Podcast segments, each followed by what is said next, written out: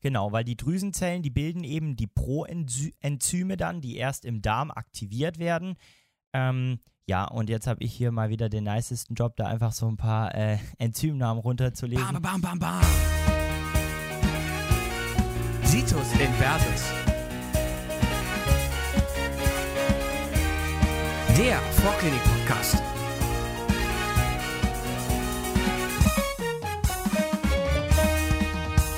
Damen und Herren, herzlich willkommen zurück zur zweiten Hälfte der Doppelfolge zum Gastrointestinaltrakt. Ich sag immer GTI.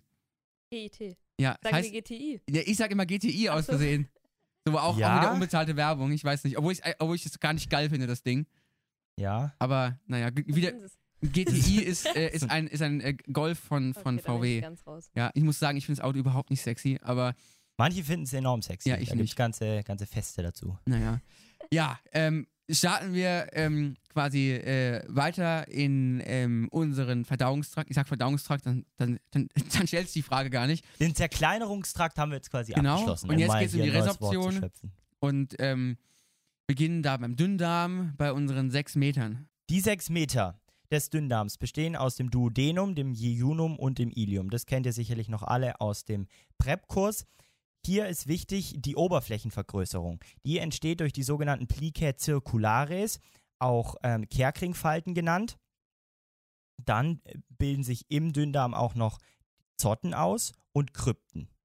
Ein weiteres Merkmal sind Mikrovilli und alle diese Oberflächenvergrößerungsstrukturen bilden quasi ähm, oder, oder führen dazu, dass die gesamte Oberfläche im Dünndarm auf ganze 100 Quadratmeter vergrößert wird. Das ist hier auch wieder Form follows Function. Eben die Aufnahme, Resorption von Nährstoffen ist damit ähm, bedingt und ermöglicht. Nett, dass mein Darm eine größere Oberfläche hat als meine Wohnung. Schon mager, oder? Ja, je In nachdem. Studentenzeiten, das ändert sich dann schon. Ja, hoffen wir's noch mal. Das kommt Im schon, Leo. Immer, ja. bleiben wir da mal optimistisch. Naja, auf jeden Fall. Die Kerkringfalten Plicae circularis sind Vorwölbungen der Tunica mucosa und der Submucosa. Die Muscularis geht nicht rein, sondern läuft unten entlang und die Plicae bilden sich dann quasi ja wie so ein ähm, ja, Pfropf obendrauf. Die Zotten sind Ausstülpungen jetzt der Lamina epithelialis und Lamina propria. Also ihr müsst euch vorstellen, erst die Plicae circularis und auf diesen Kerkringfalten dann kommen dann die Zotten und die Krypten. In diesen Zotten ist es auch so, dass die Lamina muscularis mucosae nicht mit, mit äh, ein, eingestülpt oder ausgestülpt ist und dass nur einige dieser Muskelzellen aus dieser Schicht da eingewandert sind und dort für die sogenannte Zottenpumpe verantwortlich sind.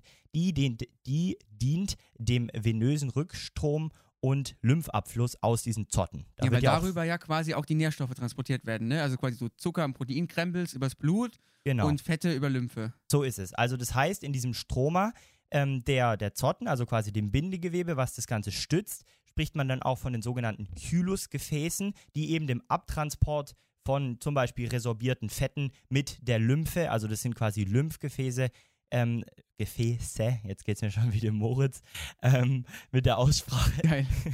ähm, die für den Abtransport ähm, äh, dieser resorbierten Stoffe, Fette, eben über die Lymphe verantwortlich sind. Die Krypten sind Einsenkungen des Epithels in die Lamina propria. Ja, also Zotten, quasi Ausstülpungen nach oben, Krypten, Einsenkungen in, der, in das Epithel. Die, In die Lamina propria? in die, genau, in die Lamina propria. Ähm, die Mikrovilli sind dann Oberflächendifferenzierungen der Enterozy Enterozyten als feine Ausstülpungen der Membranen und dienen auch eben dem ähm, letztlich der Nährstoffresorption, weil da viele Kanäle sind und Transporter und so weiter. Wieder ein Verweis an die Epithelfolge. Hiermit verweise ich auf die Epithelfolge. Ne? genau.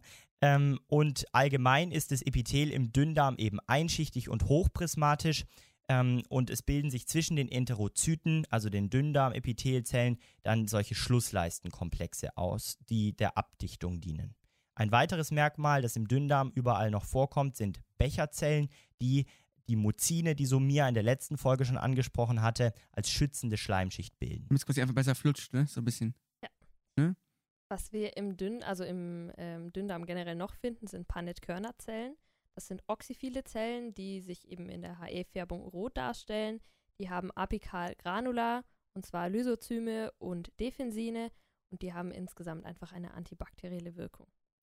Ja, genau, ne? Und die sind dazu da, um den weiteren äh, Zelltyp in den ähm, äh, Krypten zu schützen, die Stammzellen. Ja, genau. Und diese Stammzellen, die finden wir im unteren Drittel der Krypten zur Regeneration. Außerdem, was auch in der Lymphfolge, soweit ich weiß, schon Wie- besprochen wurde, sind die M-Zellen, die es da gibt, die dienen eben dem Transport der Antigene zum, äh, zum lymphatischen Gewebe.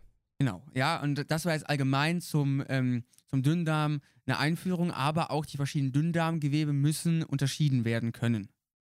So ist es. Also wirklich, da sich nochmal die einzelnen Unterscheidungsmerkmale zwischen diesen drei Teilen Duodenum, Jejunum, Ilium klar machen. Wir starten mit dem Duodenum, wo die Brunnerdrüsen in der Tela submucosa vorkommen. Brunnerdrüsen sind tubuloalveoläre Drüsen und die abführenden Anteile im Duodenum, die durchziehen jetzt die Lamina muscularis mucosae.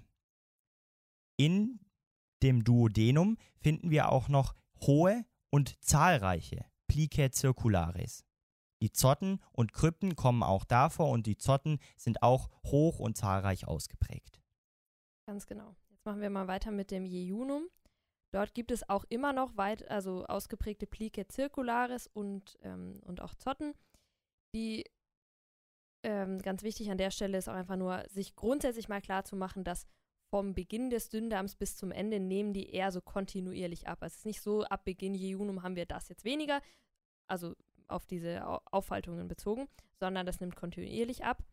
Es gibt im Jejunum Solitärfolike, also einzelne Lymphfolike. Und die klare Differentialdiagnose zum Duodenum ist, dass wir hier keine Brunnerdrüsen mehr finden. Jetzt weiter geht's ins Ilium. Und hier ist so der Haupt, das Hauptmerkmal oder sind die Pia-Plaques. Die dienen der Immunabwehr, also das sind so, so Ansammlungen von Immunzellen. Die liegen in der Lamina propria und reichen bis in die Tela submucosa und befinden sich gegenüber des Mesenterialansatzes. Und im Ilium ist es eben so, dass wir da nur noch relativ oder sehr flache Plicae circularis haben, flache Zotten, dafür aber recht tiefe Krypten. Und so das, ich sag mal, eins der Highlight-Facts zum Ilium ist, dass hier die Vitamin B12-Resorption stattfindet. Und wenn ihr euch erinnert an, ne an die letzte Folge, habe ich gesagt, dass im Magen der Intrinsic Factor gebildet wird. Der geht erstmal durch den ganzen Darm zusammen mit dem Vitamin B12 durch und wird dann im Ilium ähm, resorbiert.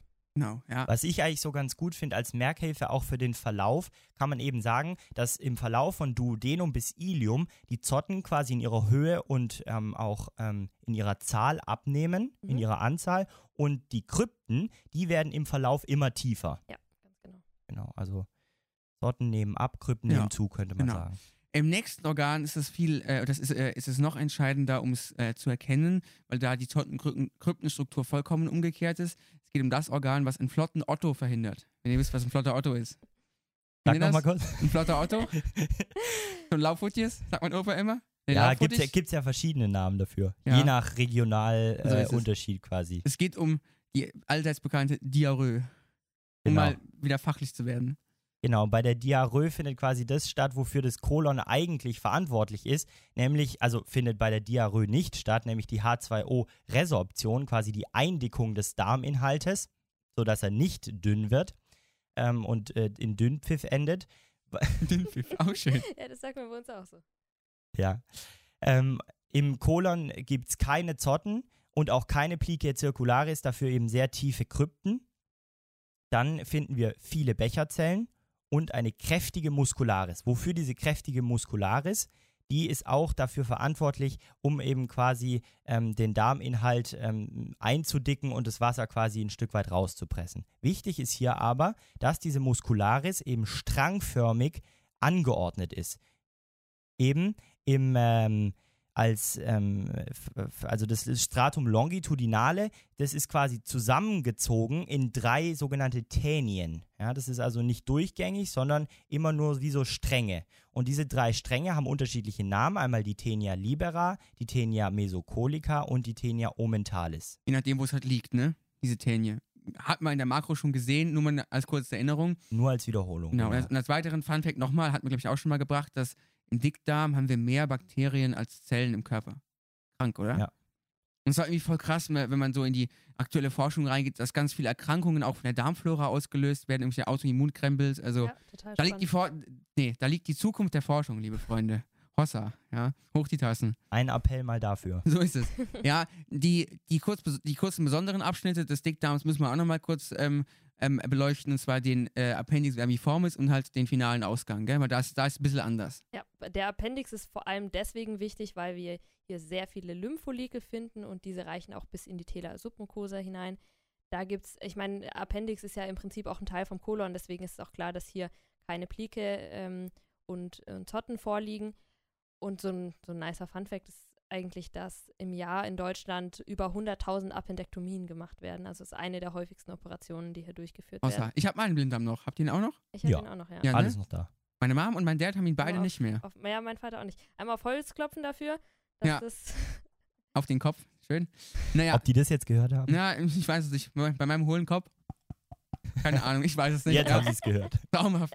Na gut, liebe Freunde, dann fehlt der Ausgang noch. Ganz genau. Rektum und Analkanal gibt es jetzt nicht viel dazu zu sagen. Im Prinzip haben wir da die Ampulla und die ist ähm, gekennzeichnet durch tiefe Krypten und eine dicke Submucosa. Genauso wie auch der Kolon im Prinzip. Da, das Kolon, der Kolon? Gerade verwirrt. Das cool. Das, Das oder? Kolon. Ja. Ja. Ähm, und Neutrum. dann, dann gibt es einen Übergang in mehrschichtig unverhorntes Plattenepithel mit Talgdrüsen, ähm, Schweißdrüsen und Haarfollikeln. Traumhaft. Ja, jetzt sind wir quasi draußen. Aber wie ihr ja auch noch misst aus der Makro, ähm, geht es nicht nur darum, den ähm, Magen, äh, den, den Nahrungsbrei irgendwie durchzuschleusen, sondern ihn auch noch klein zu kriegen. Und deswegen brauchen wir noch unsere herzallerliebsten Anhangsdrüsen, die auch nochmal histologisch sehr interessant sind. Und äh, beginnen möchten wir damit dem, finde ich, was die Verdauung angeht, spannendsten Organ, und zwar der Leber. Genau, also nachdem die Stoffe jetzt aus dem ähm, Darm resorbiert wurden, kommen sie zunächst mal zur Leber. Das ist das größte Stoffwechselorgan des Körpers und hat die Funktion der Speicherung, Entgiftung und Metabolisierung, also Verstoffwe Verstoffwechselung von Substanzen. Zum einen und zum anderen die Produktion der Galle. Ja, die wird dann in der Gallenblase eingelagert. Wie, wird die, wie, wie, wie finden hier die Blutzuflüsse und Abflüsse statt? Der Zufluss ist die Vena portae, wo die resorbierten Stoffe aus dem Darm in die Leber kommen und die, ähm, die Arteria hepatica aus dem Truncus celiacus, die zur Leber führt. Der Abfluss passiert über die Vene hepaticae und die Gallengänge. Histologisch findet man in der Leber eine Läppchengliederung in so vieleckige oder auch hexagonale, also sechseckige Leberläppchen, sogenannte Lobuli hepatis.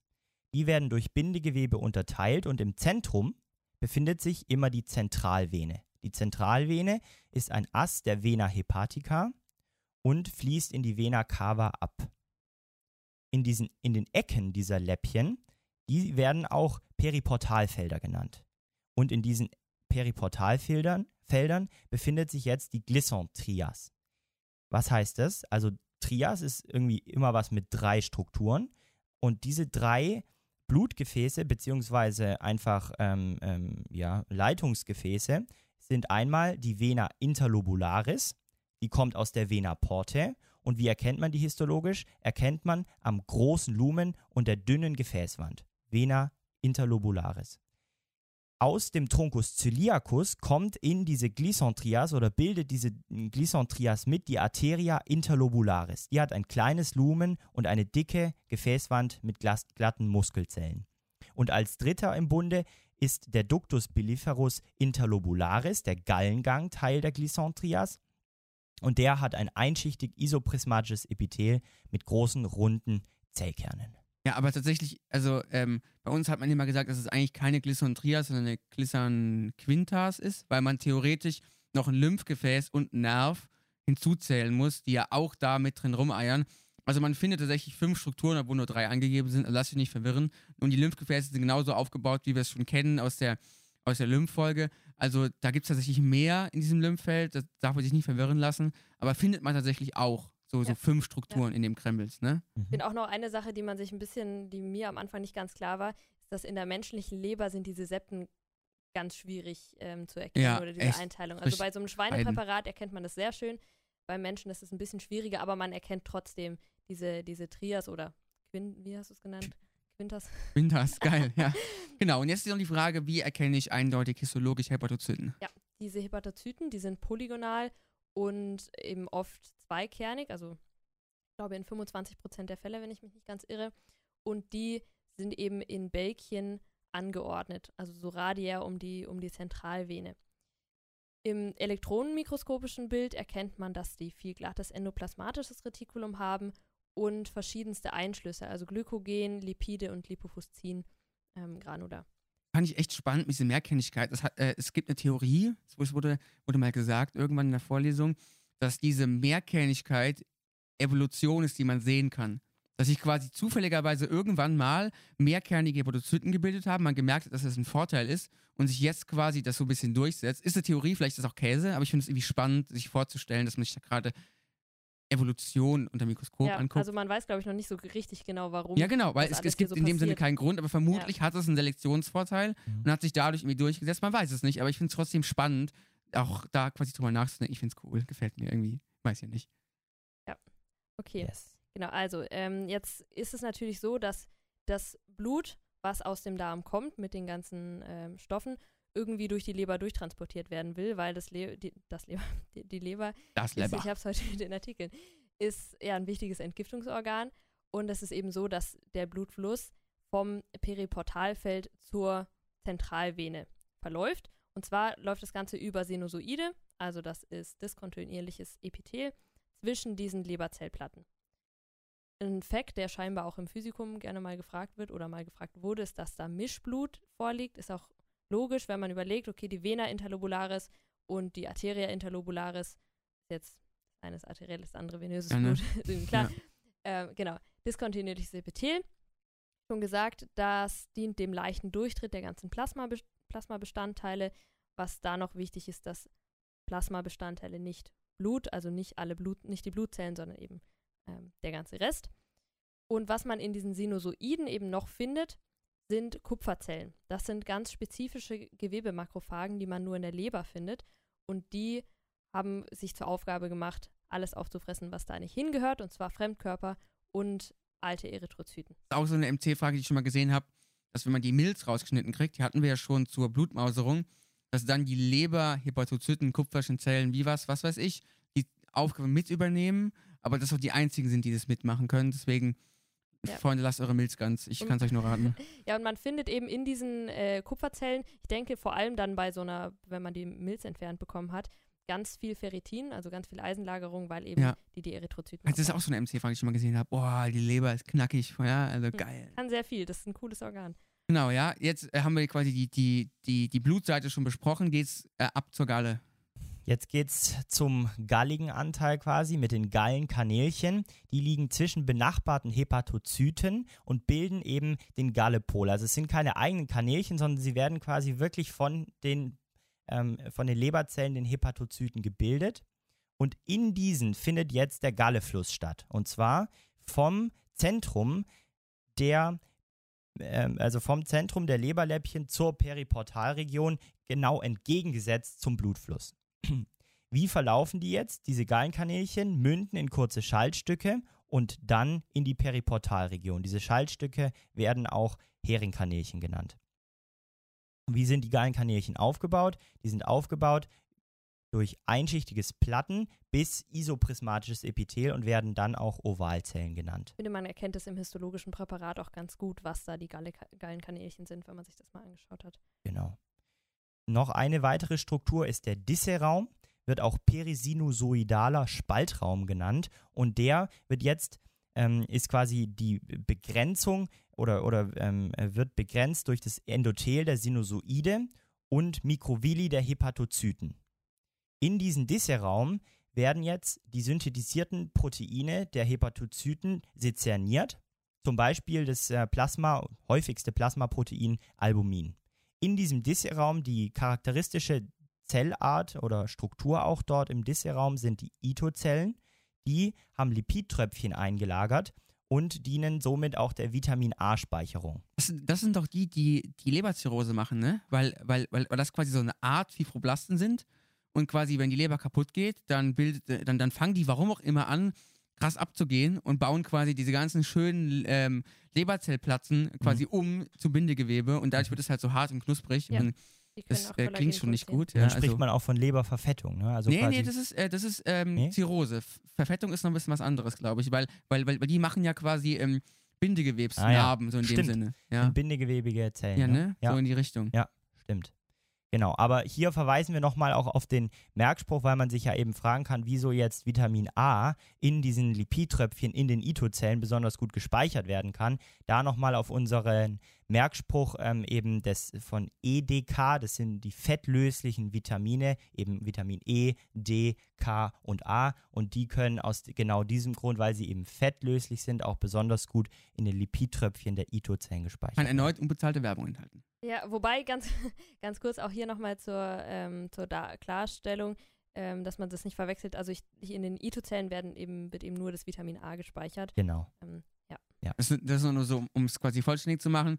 Was auch ganz oft gefragt wird, sind, sind verschiedene Einteilungsmethoden. Wir haben jetzt eins schon gehört mit diesen Trias-Scrambles und Leberläppchen. Aber da gibt es diese drei, die man differenzieren muss, weil die oft auch gefragt werden, weil je nach Lehrbuch wird halt was anderes verwendet. Das ist ein bisschen schwierig. Da gibt es eben diese drei verschiedenen Einteilungsmöglichkeiten. Einmal die Leberläppchen, die Leberacini und die portalen Läppchen. Leberläppchen, wie schon besprochen, haben mittig die Zentralvene und sind hexagonal, wobei man eben beim Menschen histologisch nicht ganz klar abgrenzen kann mit diesen Bindegewebsseppen wie bei, bei anderen Präparaten. Die Leberacini, die stellen im Prinzip so den Blutfluss dar. Also das, da gibt es drei Zonen und die Form kann man sich vorstellen wie diese Merkel-Raute, die sie da immer macht, also so eine rhomboide Form. Und die erste Zone beschreibt man auch als Periportalbereich, also ist einfach im, im, in der Nähe dieser Glisson-Trias und dort liegt die höchste Sauerstoffkonzentration im Blut vor, was ja auch irgendwo Sinn macht. Die Zone 2 ist die Übergangszone, ist sehr kreativ benannt, ja. Oh ja, da hat es wieder jemand Mühe gegeben, ey. ja. Hilft Aber- trotzdem. Ja, und die Hilft. Zone, z- Zone 3 ist dann perizentral, also auch vom Namen gibt es ja alles Sinn in der Nähe der Zentralvene. Im Zentrum auch dieses Zentralvenenläppchens und dort findet vorwiegend anaerobe Glykolyse statt. Da ist auch die Entgiftung, ne? das ist irgendwie voll unlogisch, warum man das da. Also es gibt bestimmt einen Grund, aber mir ist es noch nicht ganz gekommen, warum man gerade da, wo wenig Sauerstoff ist, die, die Entgiftung macht. Aber gut, jedem das eine, ne? Irgend, irgendwas wird, werden sie sich bei gedacht haben. ja, ganz genau. Und das ist eben so, dass ähm, es da eine unterschiedliche Enzymausstattung gibt in den verschiedenen Zonen. Also im, in der Zone 1 gibt es andere Enzyme als in der Zone 3. Was jetzt da genau ist, wollen wir nicht näher drauf eingehen, aber das ist nicht schlecht zu wissen. Die dritte Einteilung, die man vornehmen kann, das ist alles so eine eher gedachte Einteilung, das sieht man nicht tatsächlich an, an irgendwelchen Bindegewebsseppen, sondern ähm, das ist eher Menschen ausgedacht. Das sind diese Portalläppchen und zwar sind das Dreiecke, die aus drei Zentralvenen gebildet werden.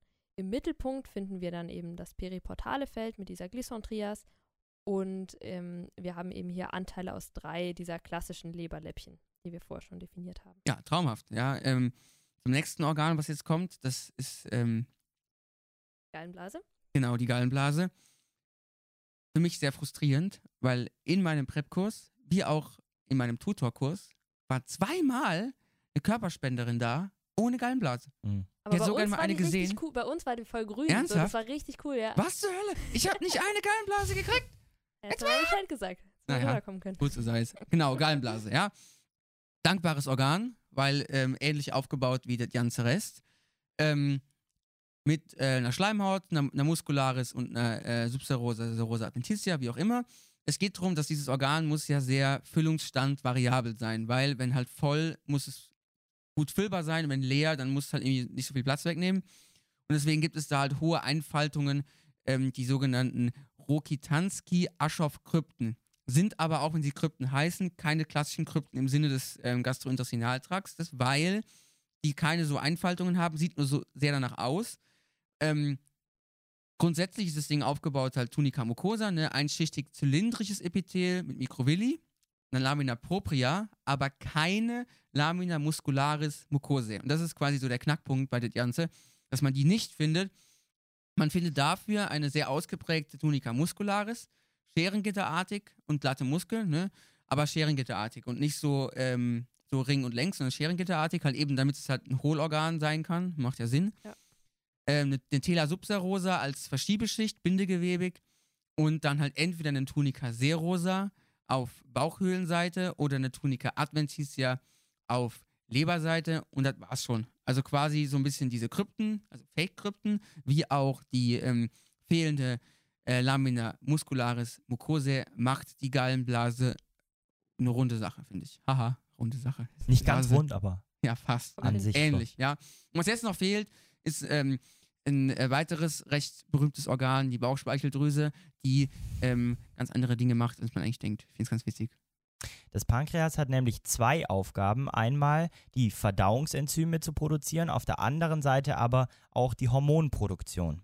Und dafür ist es eben auch aufgeteilt in zwei einzelne Anteile, die im Pankreas histologisch unterschieden werden können. Das ist nämlich einmal ein exokriner Anteil, der also in den Darm abgegeben wird, und ein endokriner Anteil, das wäre der Hormonanteil quasi, der, wo, wo ja Hormone immer im Blut gelöste Botenstoffe sind.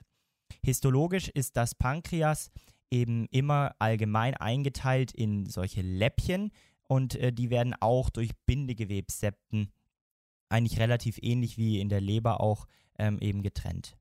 Ja, starten wir erstmal direkt mit dem größten Anteil des Pak Pankreas. Das ist eben der exokrine Teil.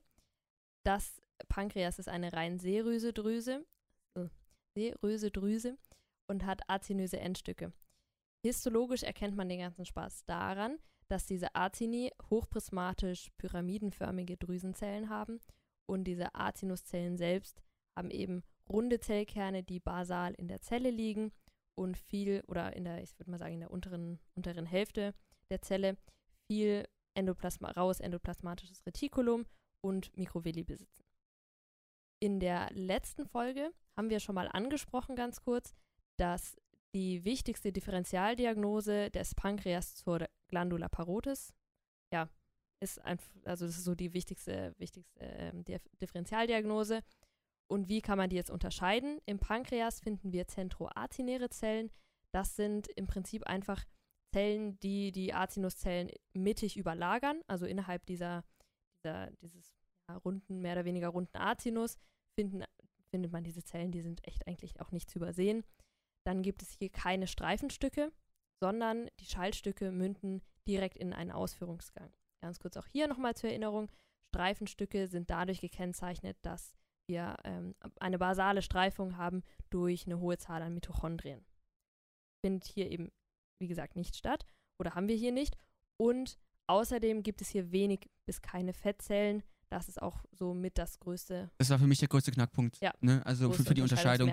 Also bei uns war das in der Klausur ganz oft so, so vier Bilder, quasi von, von jeder, ähm, von jeder Speicheldrüse und Pankreas und dann wurde halt irgendwie eine Frage gestellt, in welchem Bild findet man zentroacinäre Zellen. Mhm. Aber ich finde, das war, das war machbar, wenn man sich halt eben diese Differentialdiagnosen gut ausarbeitet. Das, das geht ganz gut, ne?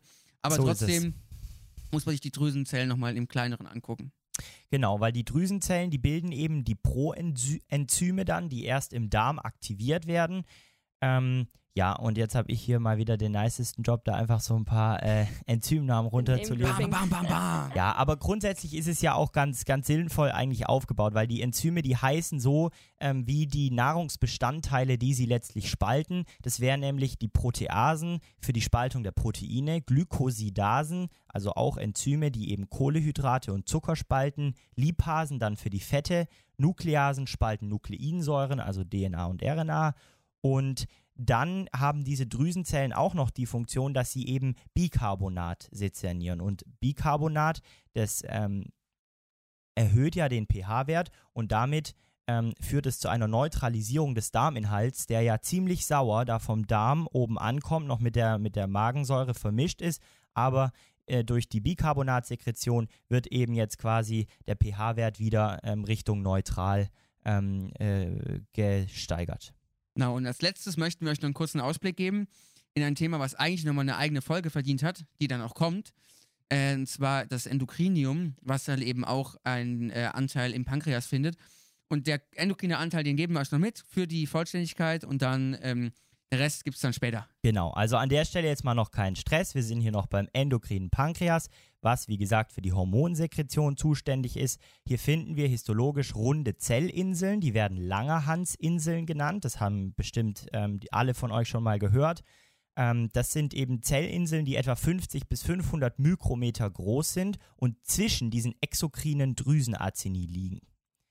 Diese Inseln ähm, w- kann man histologisch so erkennen, dass sie eben relativ hell gefärbt sind und sich somit vom exokrinen Pankreas abheben. In diesen Inseln sind viele Blutgefäße enthalten, was ja auch sehr sinnvoll ist, weil aus diesen Drüsen, die jetzt die Hormone produzieren, ja die Hormone auch als im Blut gelöste Botenstoffe auch abtransportiert werden müssen, um dann ins Blut zu kommen. Genau, diese, diese fenestrierten Kapillaren, die wir schon mal angesprochen haben. Genau, Ne? genau. Da werden die Hormone ins Blut abgegeben. Und wie ist jetzt so eine Inselzelle aufgebaut? Da gibt es zwei, also vor allem zwei Zelltypen. Das wären einmal die B-Zellen, die mit 80 Prozent in so einer Langerhansinsel vertreten sind und Insulin produzieren. Insulin senkt den Blutzuckerspiegel. A-Zellen sind so ein bisschen die Außenseiter mit 15 Prozent und die sind auch ähm, eben nur am, am, am Inselrand ähm, zu finden. vor allem hauptsächlich. Ja, also genau, sind da ähm, drumherum und die produzieren, die A-Zellen produzieren Glucagon. Glucagon steigert den Blutzuckerspiegel und ähm, wir werden wahrscheinlich nicht Situs Inversus, wenn wir nicht noch zum Abschluss äh, so einen richtig Oh guten, ja. richtig guten äh, Merkspruch am Start hätten und äh, den wird euch jetzt die Sumia präsentieren. Ja, das wird jetzt, war jetzt eine große Anmoderation für so einen kurzen Spruch, aber ich finde den auch echt ganz cool. Also im Prinzip ist einfach nur Gabi auf der Insel. Gabi, Glucagon wird von den A-Zellen produziert, GA, und in den B-Zellen wird Insulin produziert. Man sagt, sagt man da nicht ganz oft auch Alpha und Beta, damit man das mit den B-Zellen vom Immunsystem nicht verwechselt? Ne? Ja, Habe also ich auch schon öfter mal gibt's- Da gelesen. gibt es verschiedene, das stimmt, da gibt es verschiedene Ja, ne? ähm, Ja. Nomenklaturen. Ja, und die Was- ganzen anderen Zellen, die machen anderen Krempels. Aber ich glaube, das machen wir dann Ja. in Ruhe nochmal im Endokrinium, ne, weil wir haben jetzt genug geredet über GTI und GIT und was weiß ich. Ja, es war mir immer wieder eine Ehre.